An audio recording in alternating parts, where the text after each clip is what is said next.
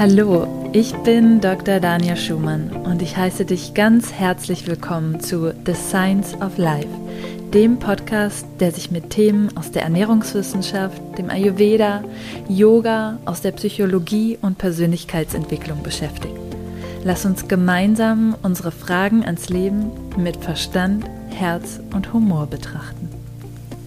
Hallo und so schön, dass du wieder mit dabei bist für eine weitere Folge von The Science of Life. In dieser Podcast-Episode soll es um das Thema Darmgesundheit gehen. Und das ist ein ganz wichtiges Thema, wenn wir die ayurvedische Perspektive auf Gesundheit betrachten und natürlich auch in der modernen Forschung und Wissenschaft wird immer deutlicher, wie wichtig ein gesunder Darm, vor allen Dingen ein gesundes Mikrobiom für unsere generelle Gesundheit ist. Zunächst einmal sollten wir vielleicht den Begriff Mikrobiom klären. Unser Mikrobiom ist die Gesamtzahl unserer Darmbakterien und die Zusammensetzung dieser Bakterien. Und das ist wichtig, denn es spielt nicht nur eine Rolle, wie viele Bakterien wir im Darm haben, sondern es spielt auch eine Rolle, wie diese Bakterien zusammengesetzt sind. Das bedeutet, wie vielfältig die Gesamtzahl unserer Darmbakterien ist. Wenn wir von unseren Darmbakterien sprechen, dann hat per se der ganze Darm natürlich eine Bakterienbesiedlung, aber vor allen Dingen die Bakterien im Dickdarm sind sehr wichtig, beziehungsweise im Dickdarm ist auch die höchste Anzahl der Bakterien. Und wenn wir jetzt davon sprechen, dass die Zusammensetzung des Mikrobioms wichtig ist, dann sprechen wir davon, dass eine ganze Gemeinschaft an Bakterien dort zusammenlebt. Und wir haben dort Keime auch, die potenziell krank machen könnten. Und wir haben wiederum auch Bakterien, die unsere Gesundheit unterstützen, indem sie wichtige Aufgaben für uns übernehmen. Und es ist erstmal überhaupt nicht schlecht, auch ein paar dieser Pathogen, also potenziell krankmachenden Keime zu haben.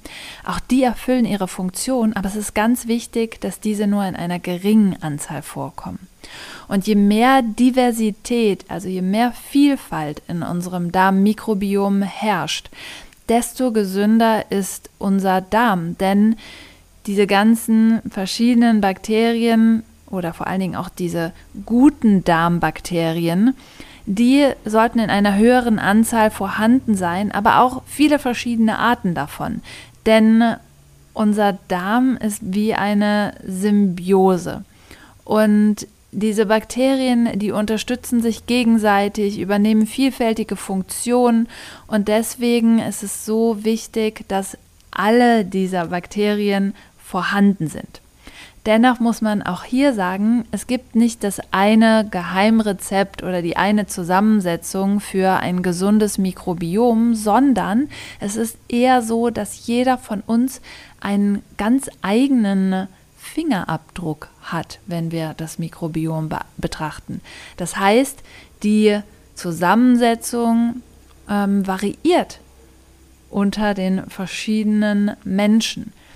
Dennoch können wir sagen, je mehr Vielfalt, desto besser, aber eben nicht bestimmte Anzahlen von diesem Bakterium sollte so und so viel vorhanden sein und das ist dann gesund. Wozu brauchen wir jetzt unsere Darmbakterien eigentlich? Die für uns nützlichen Darmbakterien produzieren zum Beispiel aus den Ballaststoffen aus der Nahrung kurzkettige Fettsäuren wie das Butyrat, Acetat und Propionat. Das wiederum ist ein Futter für unsere Dickdarmschleimhaut.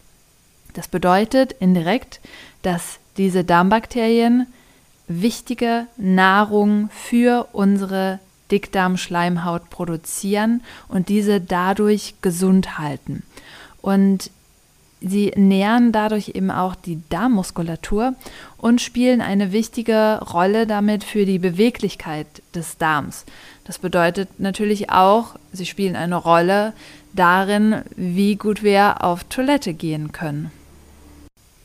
Die Darmbakterien produzieren außerdem verschiedene Vitamine, die unser Körper für sich nutzen kann.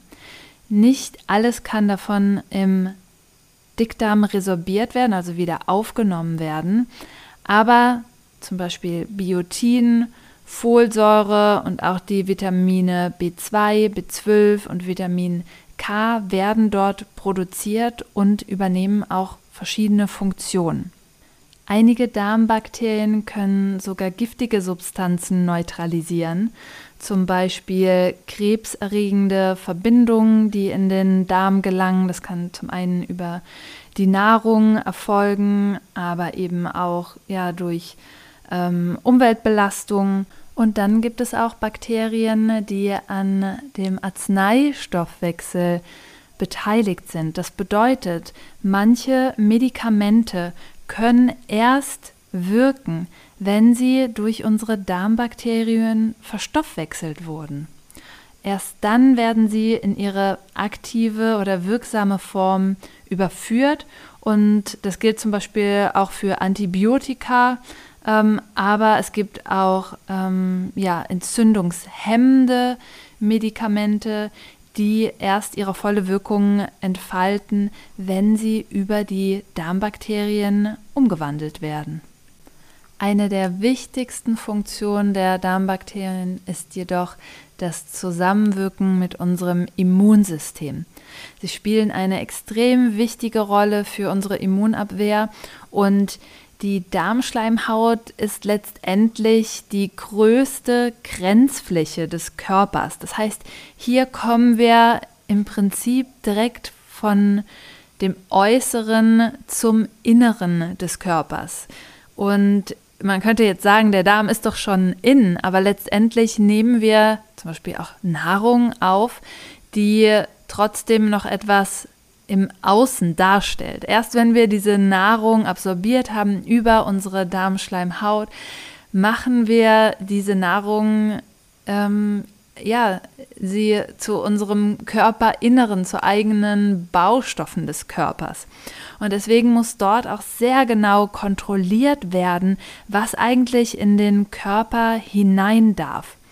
Und die hier angesiedelten guten Darmbakterien, in Anführungsstrichen, weil letztendlich äh, ja, erfüllt jedes Darmbakterium seine Funktion, aber diese verhindern eben, dass sich krankmachende Keime ausbreiten können und dadurch eben eine Darminfektion auslösen können. Und wir haben eben darüber gesprochen, warum es so wichtig ist, dass wir eine möglichst große Vielfalt haben und von den guten Darmbakterien auch eine, ja, ausreichende Anzahl. Und das ist genau der Grund. Zum einen, weil sie eben wichtige Funktionen übernehmen, wie wir gerade gesehen haben. Und zum anderen, weil sie uns helfen, indem sie in einer großen Menge den Darm bevölkern, dass sie den Platz wegnehmen für diese krankmachenden Keime. Das heißt, ein Darm, der möglichst vielfältig besiedelt ist, bietet Eindringlingen und potenziell krankmachenden Keimen einfach keine Chance, weil dort schon alles besiedelt ist und ja in Gemeinschaften funktioniert, die eben diese Keime abwehren können. Die Darmbakterien interagieren aber auch ganz direkt mit unserem Immunsystem, denn sie trainieren über spezielle Signalstrukturen den im Darm lokalisierten Teil des Immunsystems. Das nennt man das darmassoziierte Immunsystem. Und dadurch können sie ganz spezielle Botschaften an unser Immunsystem senden. Und es gibt auch Bakterien, von denen wir eher oder die eher unerwünscht sind, die halt ganz speziell entzündungsfördernde Substanzen ausschütten und hier eben einen nicht so guten Einfluss haben auf das Immunsystem, beziehungsweise ja auch dazu führen, dass vor Ort eine Entzündung im Darm ausgelöst wird.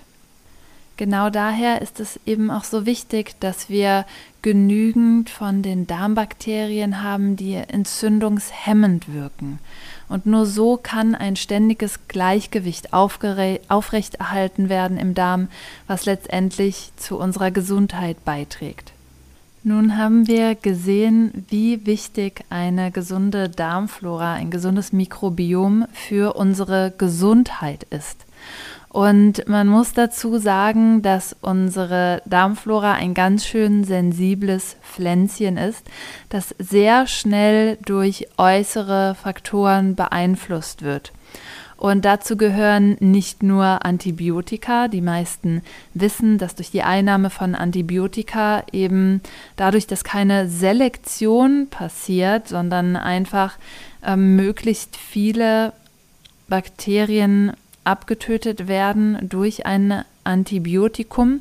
Es gibt mittlerweile auch etwas spezifischere Antibiotika, ähm, aber generell lässt sich sagen, dass eben die Zusammensetzung der Darmflora durch ein Antibiotikum sehr stark verändert wird. Und nicht nur Antibiotika können dazu beitragen, dass sich das Gleichgewicht verschiebt, sondern eben auch bestimmte Medikamente können dazu beitragen. Dazu gehört zum Beispiel ähm, die Einnahme von Säureblockern im Magen. Das heißt, bei, wenn bei Sodbrennen durch Medikamente die Ausschüttung von Magensäure gehemmt wird, kann das mit der Zeit die Darmflora in ihrer Zusammensetzung stören.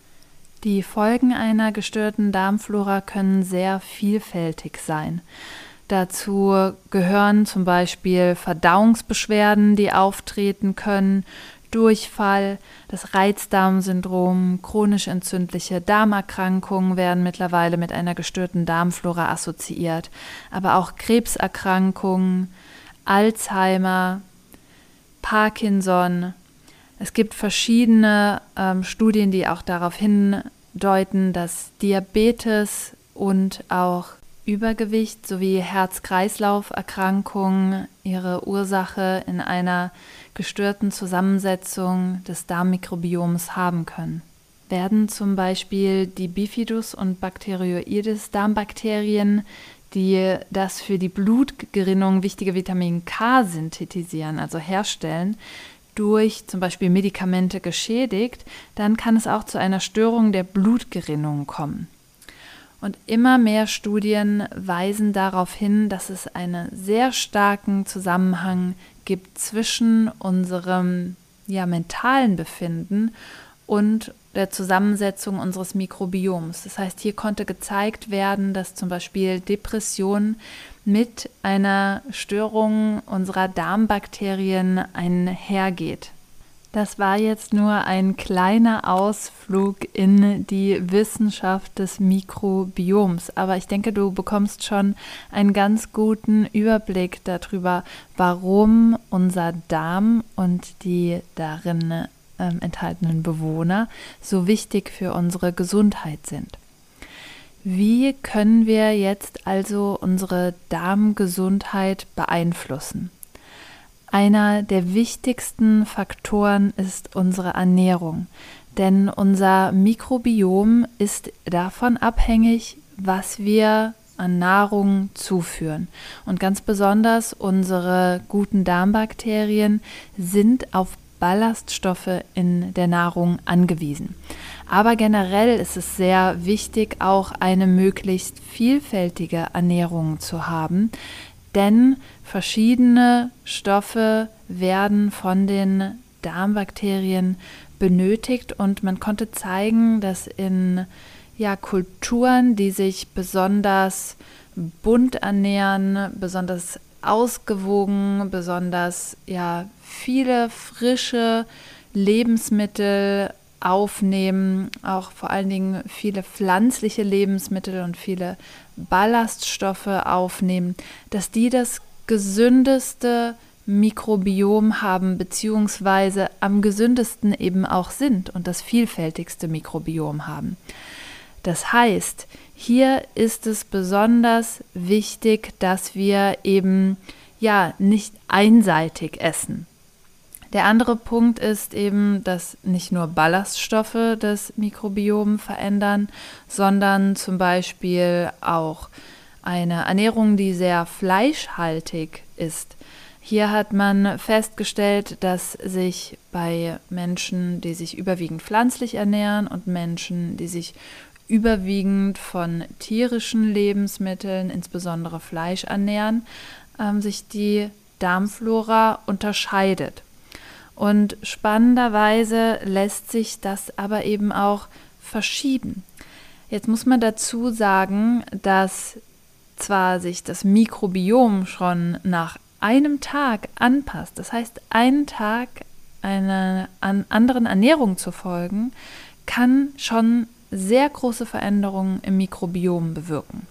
Allerdings ist es so, wie ich eben gesagt habe, dass wir mit einem ja, wie genetischen Fingerabdruck, was das Mikrobiom betrifft, auf die Welt kommen und sich das eben nur zu einem bedingten Teil langfristig verändern lässt.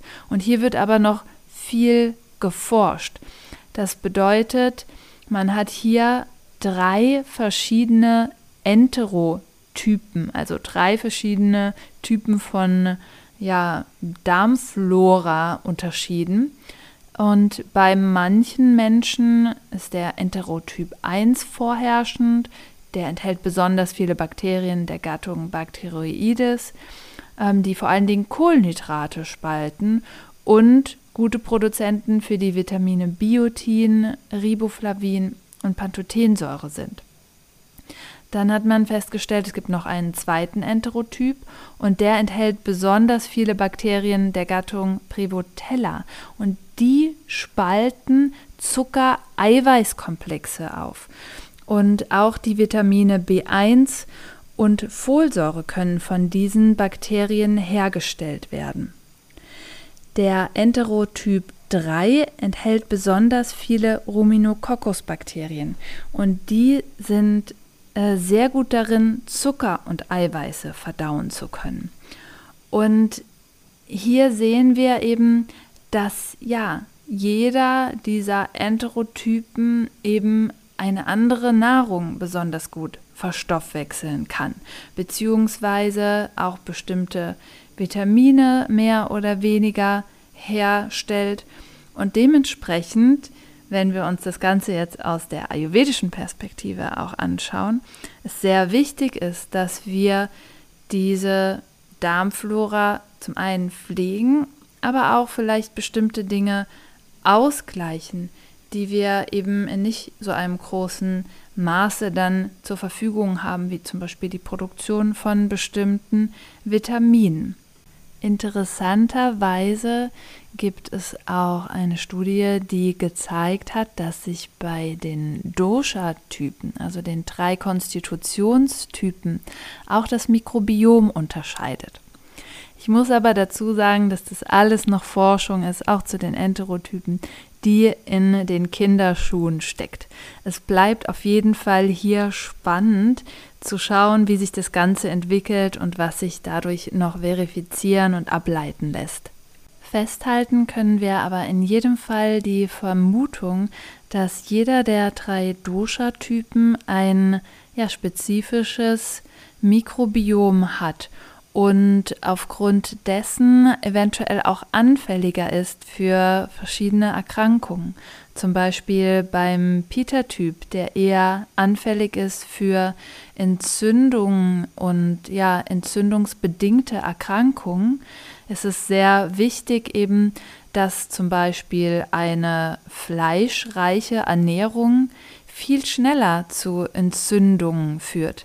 Und man hat generell festgestellt, bei der Mikrobiomforschung, dass einfach in westlichen Ländern, wo sehr viel Fleisch konsumiert wird und relativ wenig Ballaststoffe, dass hier auch vermehrt ähm, Entzündungen auftreten und auch ein Mikrobiom zu finden ist, was sich mit diesen Entzündungsreaktionen korrelieren lässt. Vielleicht hast du dir schon mal die Frage gestellt, ja, aber es gibt Menschen, die essen zum Beispiel sehr viel Fleisch und bekommen trotzdem keine entzündlichen Erkrankungen oder ähnliches. Und hier könnte eben die Ursache darin liegen, dass wir ganz individuell auch mit unserem Mikrobiom und des, dessen Anpassungen ähm, reagieren und bestimmte Bakterienspezies einfach vermehrt vorhanden sind. Die Ernährung ist also ein wichtiger Punkt, wenn wir über Prävention sprechen. Und das zeigt sich auch darin, dass wir durch unsere Ernährung, durch bestimmte Lebensmittel, die wir aufnehmen, eben das Mikrobiom sehr stark beeinflussen können. Und wenn wir uns auch verschiedene Kräuter anschauen, zum Beispiel Kurkuma, dann hat man auch bei diesem festgestellt, dass das Mikrobiom und Entzündungen im Darm reduziert werden können. Unsere Darmbakterien scheinen übrigens auch mit unserer Genetik zu interagieren. Und hier hat man auch festgestellt, dass eben, ja, wie man in der Epigenetik weiß, hier bestimmte Anpassungen durch äußere Umstände ähm, passieren können, wie unsere Ernährung, die sich wiederum in dem Mikrobiom widerspiegelt, was sich wiederum ja darin äh, widerspiegelt, welche Krankheiten zum Tragen kommen oder eben auch nicht, weil wir das eben beeinflussen können dadurch, wie wir leben, welchen Lebensstil wir wählen. Dazu gehört auch Stress und stressreduzierende Maßnahmen, nicht nur die Ernährung. Denn auch Stress hat einen maßgeblichen Einfluss auf die Zusammensetzung von unseren Darmbakterien. Im Ayurveda heißt es so schön, dass der Darm der Sitz der Krankheit, aber auch unserer Gesundheit ist. Und im Ayurveda kennen wir verschiedene Maßnahmen, mit denen wir unsere Darmgesundheit beeinflussen können. Zum einen gehören dazu verschiedene Gewürze, wie ich schon angesprochen habe, und verschiedene Heilkräuter. Zum Beispiel ist eines der bekanntesten Heilkräuter oder die Heilkräutermischung für die Darmgesundheit Triphala. Triphala bedeutet drei Früchte und setzt sich aus den drei Früchten Amalaki, Bibitaki und Haritaki zusammen. Und diese werden zu getrockneten Pulvern vermahlen und in der Mischung als Triphala bezeichnet. Und Triphala wird im Ayurveda eben eingesetzt, um die Verdauung zu stärken, um alle drei Doshas auszugleichen und um ja, die Darmgesundheit zu erhalten. Schon angesprochen habe ich auch Kurkuma und auch bei Kurkuma wurde gefunden, dass er die Verdauung beeinflussen kann und das Mikrobiom.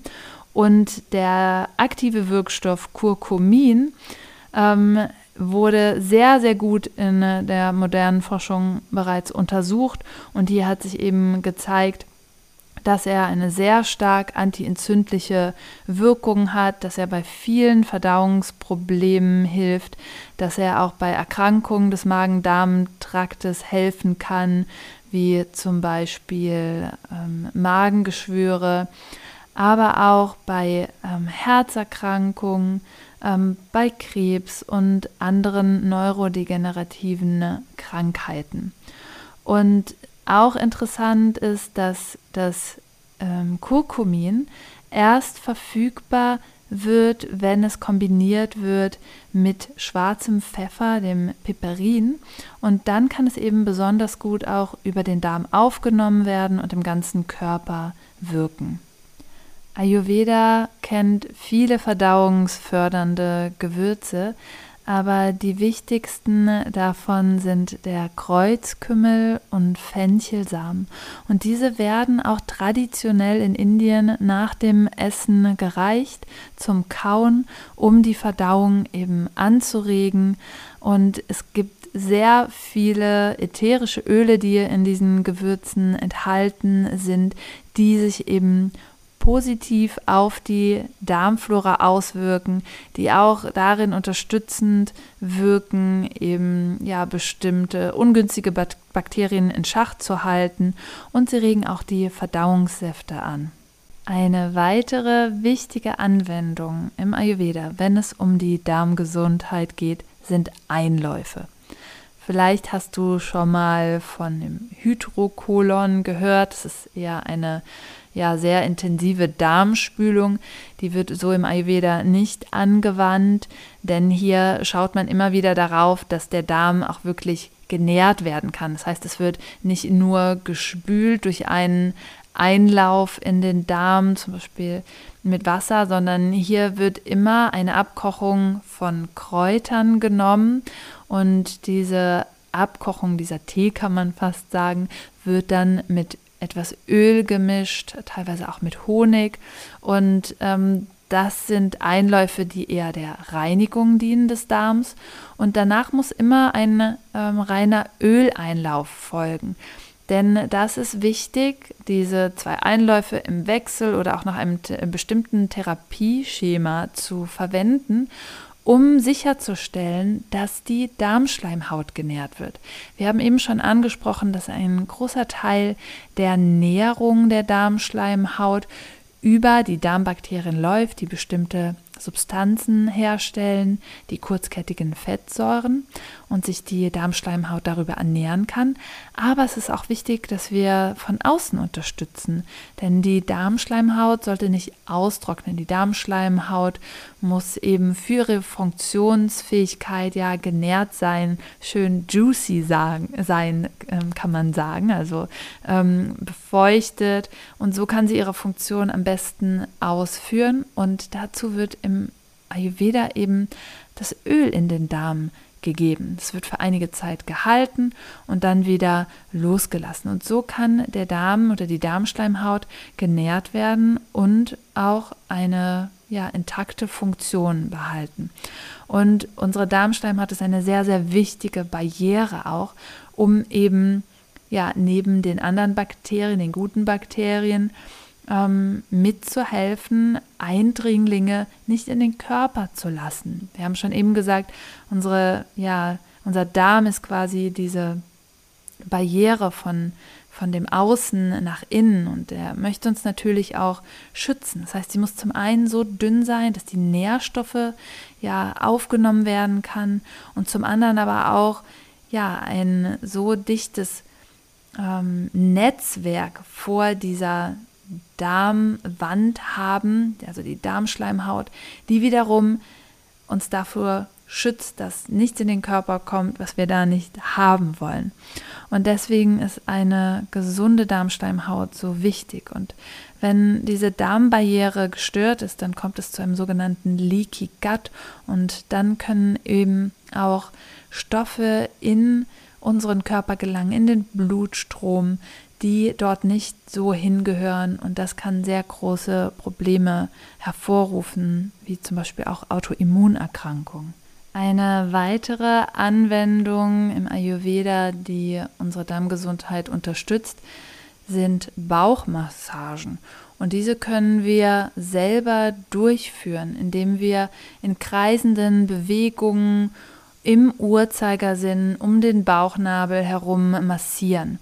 Und dazu können wir auch etwas Öl auf die Fingerspitzen auftragen, auf den Bauch auftragen und so uns eben ja in der Darmbewegung unterstützen. Und das ist ganz wichtig, denn es ist im Ayurveda sehr wichtig, dass wir täglich Stuhlgang haben, um wirklich auch den Darm immer wieder zu entleeren und ja, seine optimale Gesundheit zu enthalten, indem Stoffe, die eigentlich ausgeschieden werden, sollten nicht zu lange im Darm verbleiben. Der nächste Punkt, der maßgeblich einen Einfluss auf unsere Darmgesundheit hat, ist unser Biorhythmus. Und hier gibt es viele Forschungsergebnisse, die zeigen, dass wenn wir ja entgegen unseres Biorhythmus leben, auch das Darmmikrobiom aus dem Gleichgewicht kommt. Denn auch das hat einen Biorhythmus. Und es betrifft zum Beispiel, wann wir essen, das betrifft aber auch Aktivitäten. Und deswegen ist es hier sehr wichtig, zum Beispiel auch einen gesunden Schlaf beizubehalten, genügend Schlaf zu bekommen und ja, eben auch hier anzuerkennen, dass auch unsere Darmbakterien einen Biorhythmus haben. Und hier gibt es verschiedene Empfehlungen im Ayurveda auch, ähm, wie wir diesem Biorhythmus entsprechend leben können. Einer der wichtigsten Punkte oder eine der wichtigsten Empfehlungen hier ist es, in den zwei Stunden, bevor du zu Bett gehst, nichts mehr zu essen. Denn das ist einer der Hauptfaktoren, die dazu führen, dass unsere Darmbakterien aus dem Gleichgewicht kommen. Der nächste Punkt, der einen großen Einfluss auf das Mikrobiom hat, ist auch unsere Bewegung. Das heißt, Wissenschaftler konnten hier zeigen, dass sich durch Sport auch das Mikrobiom verändern lässt. Und Sport muss nicht immer unbedingt der Ausdauersport sein oder der Extremsport, sondern hier kann auch schon eine Yoga-Praxis einen sehr großen Unterschied machen. Und wenn wir über Yoga sprechen, dann ist der nächste Punkt auch Thema Stress. Und wie schon bereits angesprochen, hat das eine große Auswirkung auf unsere Darm- Zusammensetzung, was die Bakterien anbelangt. Und deswegen können wir hier durch Meditation, durch eine sanfte Yoga-Praxis eben auch einen großen Einfluss nehmen auf unser Mikrobiom, einfach aus der Perspektive, dass wir den Stress in unserem Leben mindern. Und zum Schluss möchte ich noch auf die Pro- und Präbiotika eingehen. Probiotika sind lebende Bakterien, die zum Beispiel in Kapselform eingenommen werden und die ja eine bestimmte Bakterienzusammensetzung enthalten. Diese Bakterien sind für uns förderliche Bakterien und man hat zeigen können, dass hier vor allen Dingen nach einer Behandlung mit Antibiotika ähm, sehr wichtig ist, wieder so solche Probiotika zuzuführen, um eben die Darmflora wieder aufzubauen und dass hier eben auch Begleiterscheinungen wie zum Beispiel Durchfall, ähm, Blähung, ähnliches vermindert werden können. Wenn es um Verdauungsbeschwerden geht oder einfach auch die Prävention von Erkrankungen, dann gibt es hier sehr unterschiedliche Ergebnisse, was Studien anbelangt. Aber in Einzelfällen ähm, können Probiotika eine große Wirkung haben, zum Beispiel auch bei Reizdarmbeschwerden. Hier ist es aber auch immer wichtig zu schauen, welche Bakterienstämme gegeben werden. Probiotika sind auch zum Beispiel ähm, Lebensmittel, die fermentiert sind. Auch hier finden wir lebende Bakterien. Und auch wenn nicht alle dieser Bakterien ja die Reise durch den Magen-Darm-Trakt überleben, hat man hier dennoch gezeigt, dass sie ja eine positive Wirkung haben können und es ist in jedem Fall aber am allerwichtigsten, auf Präbiotika zu achten. Denn das sind, wie schon eben angesprochen, die Ballaststoffe, die unseren bereits im Darm angesiedelten Bakterien, den guten Bakterien, Futter liefern. Und hier hat man festgestellt, dass besonders die löslichen Ballaststoffe, wie sie zum Beispiel in Flohsamenschalen enthalten sind, ähm, auch ein, mm, ja, ein Mittel im Ayurveda, was schon sehr lange angewendet wird, auch um ja, den Darm zu unterstützen.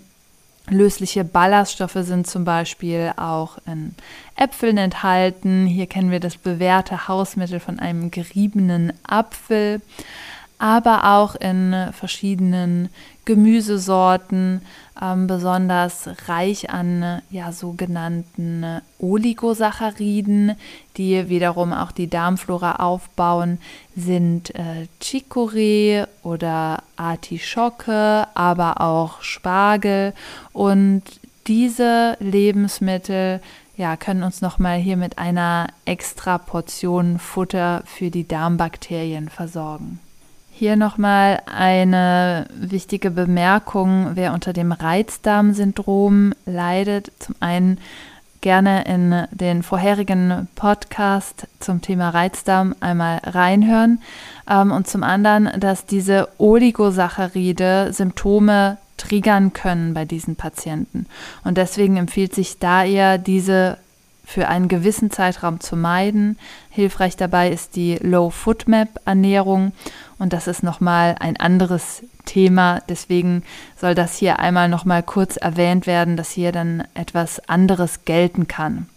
Ich hoffe, du konntest dir einige Tipps mitnehmen aus dieser Episode, was das Thema Darmgesundheit anbelangt und vielleicht auch nochmal ja darüber nachzudenken, wie wichtig es auch ist, unseren Darm zu nähren über unsere Ernährung, aber eben auch wirklich zu pflegen durch die Einläufe, die wir im Ayurveda kennen. Und ich würde mir wünschen, dass so etwas viel mehr Normalität erlangen würde, dass ähm, Einläufe nichts sind, was irgendwie anstößig ist, sondern etwas, was zur ganz normalen Hygiene eben auch dazugehört, genauso wie das Zähneputzen. Und ich denke, wir können hier viel lernen aus der Ayurveda-Medizin, was einfach Körperpflege anbetrifft, was eben ja auch einfach unsere Organe betrifft. Ja, also alles an unserem Körper sollte gepflegt werden und eine Aufmerksamkeit erhalten. Und ganz besonders im Zentrum steht dort eben der Darm, weil er wirklich ja das Zentrum ist für unsere Immunkraft, für unsere Schaffenskraft aber auch, denn unsere Gehirnfunktion hängt von einem funktionierenden Darm mit ab. Die Darm-Hirn-Achse spielt hier eine ganz wichtige Rolle. Und ja, deswegen ist das Thema Darmgesundheit einfach für uns alle wichtig und ja, zentraler Bestandteil im Ayurveda.